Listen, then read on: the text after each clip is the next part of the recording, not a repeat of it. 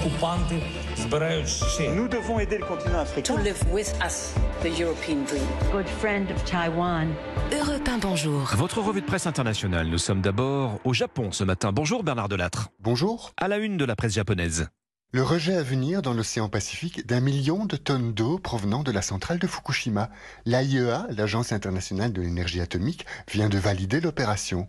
Ce sera sans danger pour l'environnement et pour la santé, écrivent les deux grands journaux conservateurs, le Yomiuri et le Sankei.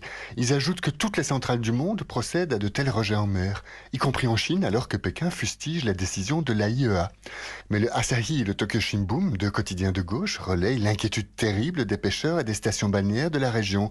Quand ces déversements auront débuté, qui osera manger du poisson de Fukushima ou se baigner dans le Pacifique?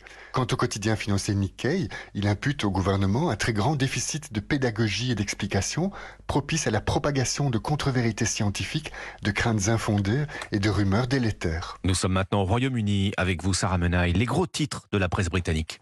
Eh bien, on parle de la disparition imminente des guichets de gare du pays. Les compagnies ferroviaires poursuivent leur projet de fermeture de centaines de guichets de gare au cours des trois prochaines années, et ce, eh bien, dans une volonté de moderniser le chemin de fer britannique. Le journal The Evening Standard donne les détails de ce plan qui prévoit notamment le maintien de certains guichets dans les grandes gares, mais ailleurs, le personnel sera désormais eh bien, présent plutôt dans les halls d'embarquement pour orienter les voyageurs. Un projet qui désespère les associations de passagers, précise ce matin le journal The Guardian. Le redéploiement du personnel risque d'exacerber le conflit social avec les travailleurs du rail, alerte de son côté le Financial Times, qui précise que les syndicats qui réclament déjà une indexation de leur salaire sur l'inflation eh craignent désormais des pertes d'emplois.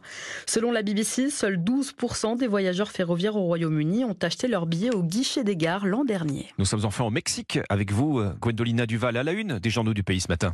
Le kidnapping de 16 employés administratifs de la police de l'État de Chiapas sème le trouble et la confusion. Mardi, un groupe d'hommes armés arrête et prive de liberté 16 fonctionnaires qui voyageaient dans une camionnette, raconte le média Expansion Politica. La nouvelle fait vite réagir l'État fédéral qui lance une opération de recherche terrestre et aérienne dirigée par l'armée. Puis le lendemain, une vidéo sort sur les réseaux sociaux, relayée par TV Azteca, où apparaissent les kidnappés, nerveux mais en apparente bonne santé. L'un d'entre eux transmet les revendications des kidnappeurs, la démission de trois hauts placés de la police locale de l'État. Jusqu'ici, le gouverneur du Chiapas n'a pas communiqué et a même complètement évité le sujet, note El País.